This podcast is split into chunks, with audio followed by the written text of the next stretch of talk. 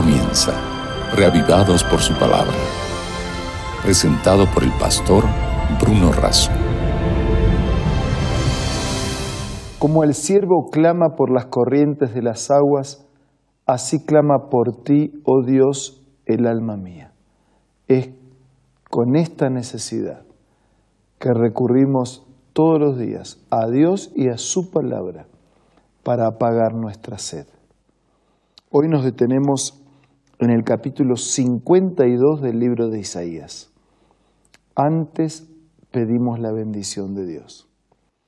Señor y Padre nuestro, al meditar en tu palabra, pedimos, rogamos la asistencia de tu Espíritu. Lo pedimos, lo agradecemos en el nombre de Jesús.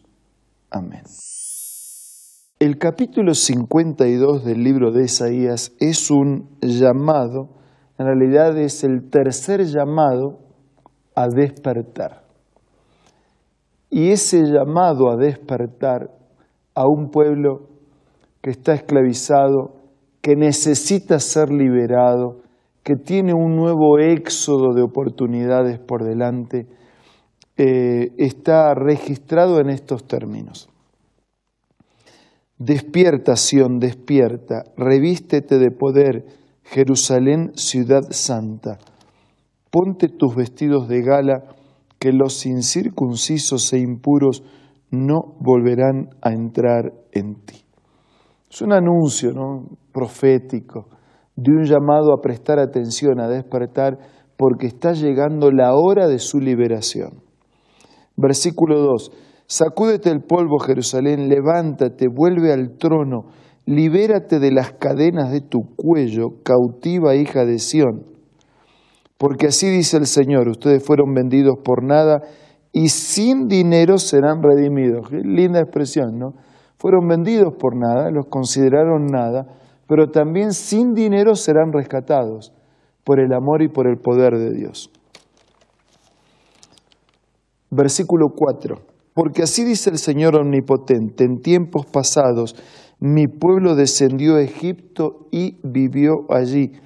En estos últimos tiempos Asiria los ha oprimido sin razón.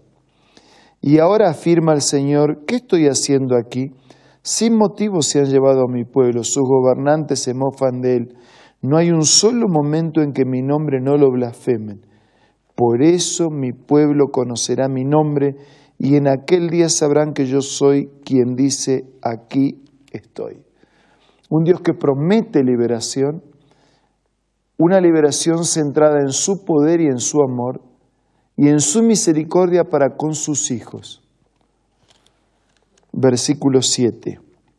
Qué hermosos son sobre los montes los pies del que trae buenas nuevas del que proclama la paz, del que anuncia buenas noticias, del que proclama la salvación, del que dice a Sión, tu Dios reina. Qué bueno, ¿no? Que haya portadores de buenas noticias, los que anuncian, los que llevan el Evangelio, los que hablan de liberación, de restauración, de recuperación. Versículo 8. Escucha, tus centinelas alzan la voz y juntos gritan de alegría porque ven con sus propios ojos que el Señor vuelve a Sión. Ruinas de Jerusalén prorrumpan juntas en canciones de alegría porque el Señor ha consolado a su pueblo, ha redimido a Jerusalén. Dios es el único que puede colocar alegría en medio de las ruinas, porque Él recupera, porque Él restaura, porque Él hace nuevas todas las cosas. Versículo 10, el Señor desnudará su santo brazo a la vista de todas las naciones. Versículo 11, ustedes que transportan los utensilios del Señor, pónganse en marcha, salgan de allí, salgan de en medio de ella, purifíquense, no toquen nada impuro. O sea, eh, hay una vida que tiene que sintonizar con Dios. Dios promete restauración y salvación, pero el pueblo necesitaba purificarse delante de Dios. No tendrán que apresurarse ni salir huyendo, porque el Señor marchará la cabeza y el Dios de Israel les cubrirá la espalda. Maravilloso, ¿no? No tienen que salir corriendo porque tienen que ir detrás de mí, pero al mismo tiempo cubre la espalda. Solo Dios, solo Dios, solo Dios va adelante y solo Dios está atrás. Él abre camino para que lo sigamos, Él cierra el camino para que nadie pueda con nosotros.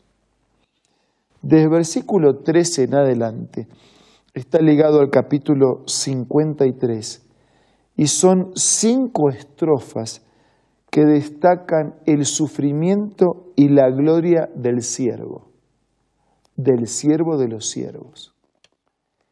Nosotros vamos a comenzar hoy leyendo la primera estrofa y vamos a completar mañana, cuando analicemos el capítulo 53, las otras cuatro estrofas de este canto.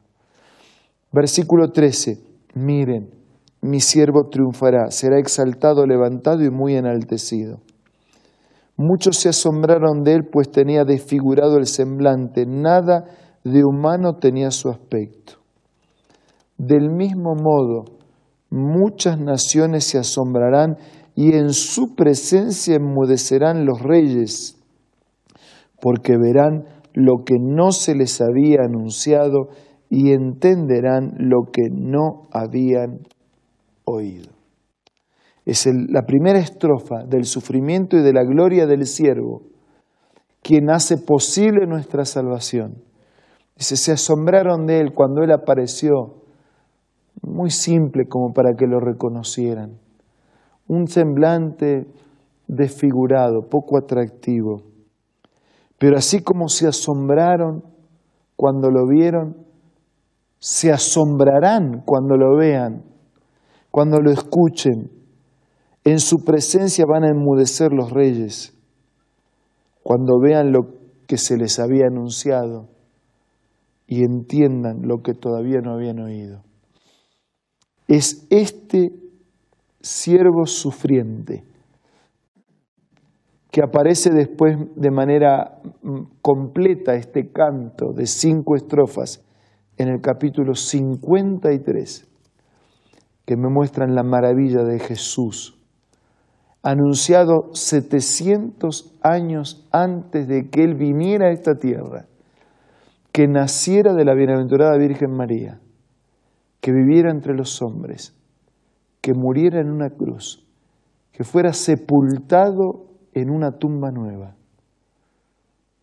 que no lo retuvo la muerte ni el pecado, que vencedor sobre el pecado y la muerte, ascendió nuevamente a los cielos, desde donde intercede por nosotros y de donde definitivamente volverá como Rey de Reyes y Señor de Señores para terminar con el pecado para siempre. Por eso, capítulo 52 comienza diciendo, despierta, despierta. Por eso dice, qué buenos son los que anuncian, los pies de los que caminan llevando buenas noticias. Tengo buenas noticias el pecado, el mal no será para siempre. El omnipotente ha llegado para terminar con la esclavitud. Pero necesitamos reconocer su soberanía, necesitamos reconocer su participación y necesitamos permitir su presencia y su conducción en nuestra vida. El Dios poderoso de los capítulos anteriores se transforma también en el Dios salvador que redime no por intermedio de otros, sino por sí mismo, por su muerte, por su sangre, por su sacrificio, por su amor, por su misericordia. Pablo lo diría de esta manera. Cuán amor, qué grande amor con que Dios nos ha amado y aquel que nos dio a Jesús, ¿cómo no nos dará con Él todas las otras cosas? Querido amigo, hermano, yo no sé cuáles son tus luchas, tus necesidades, tus problemas, tus miedos, tus conflictos, tus preguntas, tus lágrimas, tus vacíos, pero yo sé que puedes refugiarte en Jesús. ¿Cómo? El que nos dio todas las demás, nos dio a Jesús, no nos va a dar también con Él todas las demás cosas.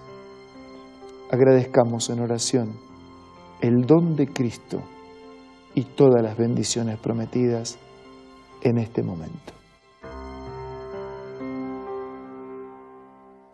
Querido Señor, queremos refugiarnos en tu gracia una vez más, agradecidos por el don salvador de la vida y de la muerte de Jesús, y porque quien nos ha dado a Cristo, ¿cómo no nos va a dar las demás cosas que necesitamos?